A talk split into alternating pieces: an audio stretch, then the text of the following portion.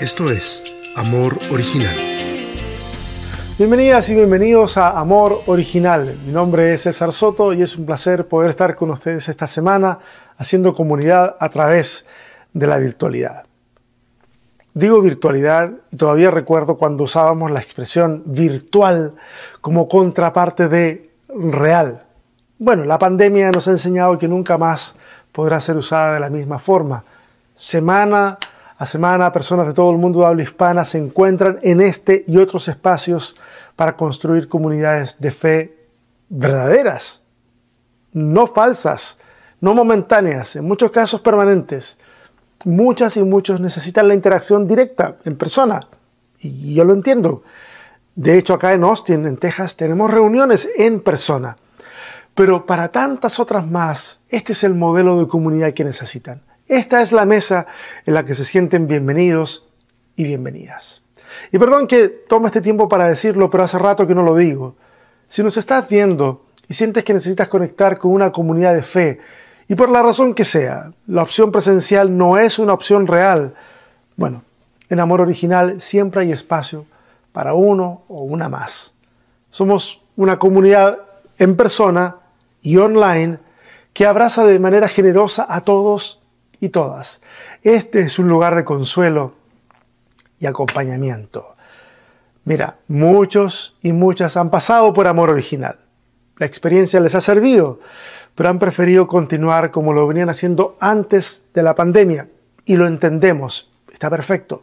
Por otra parte, muchos más se han quedado y han aprendido a ser familia de fe, aún en la distancia. La invitación está abierta. La mesa está servida. Bueno, y hablando de mesas, estamos en la serie Las siete mesas del escándalo. La semana pasada, una mesa fue puesta para Jesús, una mesa preparada por marginales y rechazados de la sociedad y la religión para los marginales y rechazados de la sociedad y la religión. Una mesa, una mesa en la que Jesús se sienta y comparte porque la santidad de Jesús no tiene que ver con los rituales religiosos y las ceremonias. Lo dijimos la semana pasada. La santidad de Jesús es aquella que emerge del amor compartido. Especialmente el amor compartido con aquellos que nadie quiere amar. La mesa de hoy es una mesa que nos dejará pensando profundamente a todos y se llama, o la hemos llamado, la mesa de los héroes inesperados. La mesa de hoy está en el capítulo 7 de Lucas, del verso 36 al 50, y dice más o menos así. Uno de los fariseos invitó a Jesús a comer, así que fue a la casa del fariseo y se sentó a la mesa. Ahora bien, vivía en aquel pueblo una mujer que tenía fama de pecadora. Cuando ella se enteró de que Jesús estaba comiendo en casa del fariseo, se presentó con un frasco de alabastro lleno de perfume. Llorando se arrojó los pies de Jesús, de manera que se los bañaba en lágrimas. Luego se los secó con los cabellos y también se los besaba y se los ungía con el perfume. Al ver esto, el fariseo que lo había invitado dijo para sí, si este hombre fuera profeta, sabría quién es la que lo está tocando y qué clase de mujer es una pecadora. Entonces Jesús dijo a manera de respuesta, Simón, tengo algo que decirte. Dime, maestro. Por favor, noten la palabra que usa. Dime, maestro. Respondió. Dos hombres le debían dinero a cierto prestamista. Uno le debía 500 monedas de plata y el otro 50. Como no tenían con qué pagarle, les perdonó la deuda a los dos. Ahora bien, ¿cuál de los dos lo amará más? Supongo que aquel a quien más le perdonó, contestó Simón. Has juzgado bien, le dijo Jesús. Luego se volvió hacia la mujer y le dijo a Simón, ¿ves a esta mujer? Cuando entré en tu casa no me diste agua para los pies, pero ella me ha bañado los pies en lágrimas y me los ha secado con sus cabellos. Tú no me besaste, pero ella desde que entré no ha dejado de besarme los pies. Tú no me ungiste la cabeza con aceite, pero ella me ungió los pies con perfume. Por esto te digo, si ella ha amado mucho, es que sus muchos pecados le han sido perdonados. Pero a quien poco se le perdona, poco ama. Entonces le dijo Jesús a ella, tus pecados quedan perdonados. Los otros invitados comenzaron a decir entre sí, ¿quién es este que hasta perdona pecados? Tu fe te ha salvado. Le dijo Jesús a la mujer, vete en paz. La historia es maravillosa y es inspiradora por mil razones. Los personajes, la tensión de, la situación que se describe, el giro inesperado de eventos, etc. Pero para leerla con mayor escándalo, vamos a, ver un poco del contexto. Este es el capítulo, perdón, este es el capítulo 7, pero veamos lo que hay en el capítulo 6, es justo el capítulo anterior. En el 6 tenemos algunas cosas muy interesantes. El resumen del capítulo más o menos es así. Jesús va a dejar muy claro cuando se enfrenta a los fariseos que nada está por encima de la dignidad y necesidades del ser humano, ni siquiera un ritual religioso. Esto enoja muchísimo a los fariseos. Y ojo, es precisamente un fariseo el que lo invita a comer. Jesús enseña en el capítulo 6 que el amor exige algo más de nosotros. Es una decisión. No se trata de amar solo a quienes nos aman, sino incluso a los enemigos. Nos enseña también en el capítulo 6 que no debemos juzgar con ligereza, porque en ocasiones nos veremos tan ridículos como alguien que quiere sacarle una pajita del ojo a alguien mientras le cuelga un tronco del ojo propio. Va a enseñar o enseña que no basta con saber hacer lo correcto, no es el sistema de creencias lo que define la esencia de una persona, son sus acciones. Es súper interesante el capítulo 6. El resto del capítulo 7, anterior a la lectura de hoy, también nos provee mucho material, pero por esta ocasión, en, función de la brevedad, tal vez podemos conversar esto el miércoles, pero en función de la brevedad, que nos baste el, el capítulo 6 como telón de fondo. ¿Ok? Este es el tema acá. Básicamente tenemos tres personajes. El primero de ellos es el que invita a esta comida a la que Jesús va. El que invita es un fariseo, de esos que ya dijimos, están enojadísimos con Jesús. El segundo personaje es el invitado, que es Jesús, quien ya se ha sentado en la mesa con rechazados, ahora acepta la invitación de uno que no es un rechazado, más bien es un respetado es un fariseo, un religioso, celoso cumplidor de la Torah. Y el tercer personaje es una mujer pecadora. El contexto del que se nos habla probablemente se refiera a una prostituta. La situación ya la leímos, pero vale la pena apuntar algunos detalles. Por ejemplo, uno se preguntaría, ¿por qué razón invitó el fariseo a Jesús? Los fariseos ya han criticado a Jesús por sentarse en una mesa que ellos consideran no es apta para que alguien como Jesús se siente. Ya se enojaron porque Jesús les habló de una forma distinta sobre el día de reposo. Pero ¿por qué invitarlo? Digo, nada malo con las invitaciones y no debiéramos asumir una mala intención de parte del fariseo por el solo hecho de ser fariseo. Pero la situación que está descrita ha sido lo suficientemente escandalosa como para revelar la intención de la invitación. El verso 39 dice que el fariseo ha juzgado que Jesús no es un profeta real. De lo contrario, algo haría. Parece que la intención es determinar qué tan hombre de Dios es este Jesús.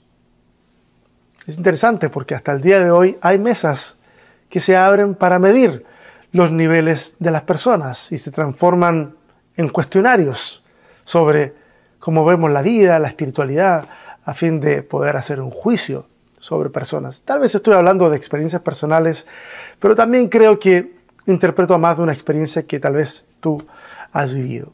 Bueno, el fariseo tiene razones por lo cual sorprenderse frente a lo que está sucediendo. Mira, esta mujer ha llegado al lugar con un plan. Desea rendir tributo, homenaje a Jesús. Para tal efecto tiene un perfume de altísimo costo. Otro día hablamos del perfume. Su deseo es derramarlo a los pies de Jesús o ungirle, como Jesús va a decir que está haciendo esta mujer. que le ungió los pies. Esa sería una mejor palabra. Los ungimientos usualmente se hacen en la cabeza. Pero ella no tiene el prestigio y tampoco se siente con la altura moral como para hacerlo a esa altura. Tal vez el que invitó a la comida podría haberlo hecho en la cabeza, pero esta mujer no. Entonces, ella sabe la vida que ha vivido, sabe los errores que ha cometido y va directo al lugar más bajo, va a los pies. No solo derrama perfume, también se le derrama el corazón y las lágrimas terminan por completar el ungimiento. En su desesperación, esta mujer toma su pelo y le seca los pies a Jesús. Las mujeres de la antigüedad se soltaban el pelo solo para sus esposos, nunca en público. Mientras le seca los pies, los sigue ungiendo con el perfume y los besa. Mira, el fariseo se asombra y tiene un juicio tal vez tiene un punto en su cabeza, porque cualquier persona honorable en ese tiempo se habría levantado inmediatamente y habría rechazado semejante acto. Posiblemente se habría disculpado con el anfitrión de la fiesta, eh, hubiera pedido que se llevaran a esa mujer, se habría llenado de excusas, pero Jesús no hace nada de eso. Jesús acepta todo lo que ocurre y eso despierta las críticas. Esto no puede ser un profeta. Nada más mira lo que aguanta. Si fuera profeta, algo haría. Jesús sabe lo que está ocurriendo y va a balancear las cosas de una manera totalmente inesperada. Hasta ahora, los que, el que ha hecho la invitación está en el puesto de honor y es el que puede juzgar la situación. Esta mujer es una entrometida que ha hecho algo osado y está en el lugar más bajo tal vez de, respeto en esa sala o en ese lugar. Pero Jesús tiene un plan. Va a decirle, hey, Simón, te cuento una historia. Mira, dos hombres le debían dinero a un prestamista. Uno le debía 50 dólares y el otro 5 mil dólares. Ninguno tenía cómo pagar, así que les perdonó la deuda a los dos. ¿Cuál amará más?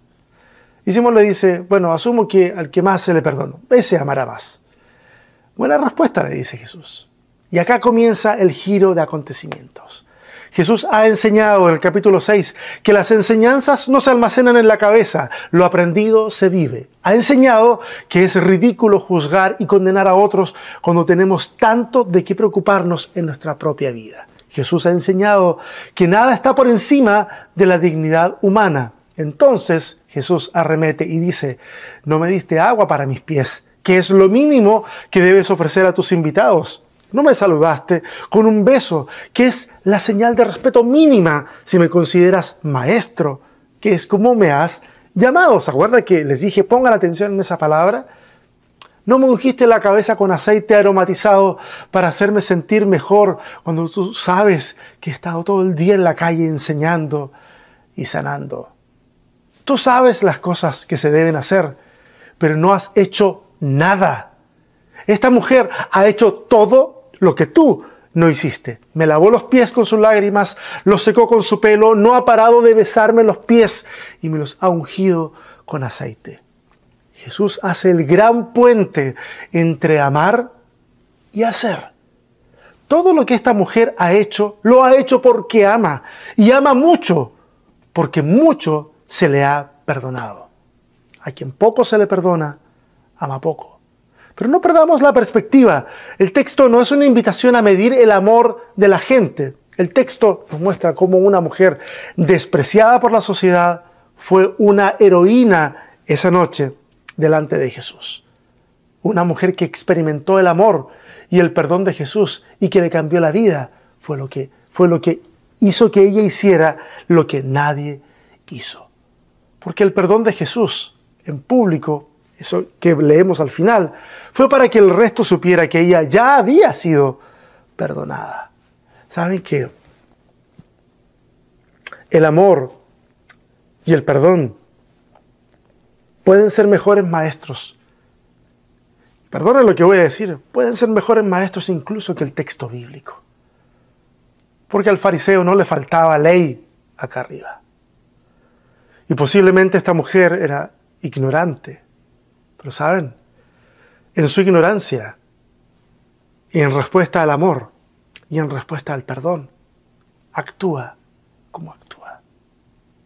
¿Con qué cara nosotros hasta el día de hoy valoramos a la gente por cómo viste, por cuánto sabe o por su devoción religiosa? Mira, son las acciones por el prójimo las que definen quiénes somos, no los credos, no las doctrinas, son las acciones. Yo conozco un montón de gente que se refiere a amigos que son ateos como oh, son grandes personas de un tremendo corazón, pero ay, qué lástima, no conocen a Jesús. Yo me pregunto, ¿no conocen a Jesús?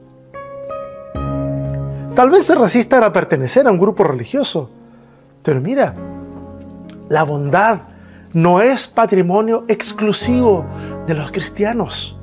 Gracias a Dios, no es patrimonio exclusivo de los cristianos. Y para cerrar, quisiera concluir con un par de cosas. La primera es que no es que Simón no necesitara mucho perdón. ¿Se acuerdan las enseñanzas de Jesús antes Simón está tratando de quitar la paja del ojo de alguien cuando él tiene una viga en el suyo. Entonces no es que no necesite mucho perdón, simplemente no está consciente de que lo necesitara. Y a veces el creernos muy santos nos hace perder la perspectiva de lo necesitados que estamos del perdón y del amor de Dios. Y número dos, no importa quién ponga la mesa, no importa quién haga la invitación, no importa si es un recaudador de impuestos como la semana pasada o un líder religioso como esta semana.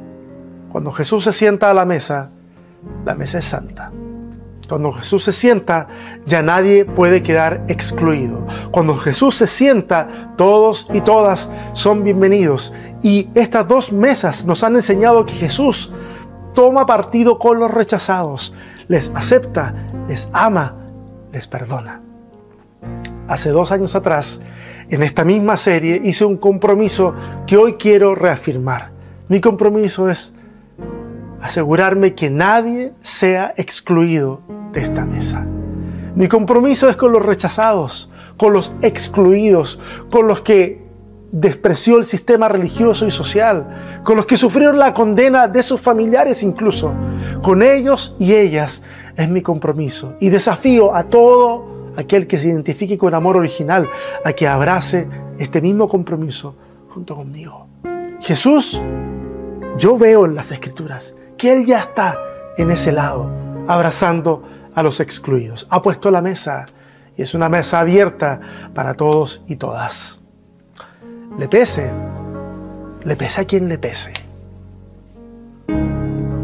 Oremos. Señor, A veces creemos que saber lo correcto es lo que tú quieres. Las ideas, las doctrinas correctas. Y almacenamos todo acá. Cuando tú quieres que no solamente tengamos, a lo mejor, doctrinas, ideas correctas, tú quieres que tengamos el corazón correcto. Y te pedimos perdón si hasta el día de hoy no hemos actuado de esa manera con el corazón correcto. Se nos ha abierto la mente y cerrado el corazón. No, Señor, queremos tener la mente abierta y queremos tener el corazón abierto para bendecir a muchas más personas, para darles la bienvenida en la mesa de Jesús, amplia y generosa para todos y todas, sin importar quiénes sean. Señor, haznos entender y que esta palabra decante en nuestro corazón conforme van pasando los días. Y el desafío crezca, crezca hasta el punto de ser incómodo y que demande una acción de nuestra parte. Te lo pedimos en el nombre de Jesús. Amén. Y a ustedes, muchas gracias por estar una semana más junto con nosotros aquí en Amor Original. Esta serie recién empieza, son siete semanas y cada mesa nos deparará un escándalo diferente y cada mesa querrá forzar en nosotros que ampliemos el corazón. Deja que el Señor, su Espíritu, amplíe el tuyo, está trabajando en el mío. Si construimos una sociedad con el corazón más amplio para amar más y juzgar menos, entonces estaremos construyendo el reino de los cielos. Un fuerte abrazo para todas y para todas. Nos vemos. Bye.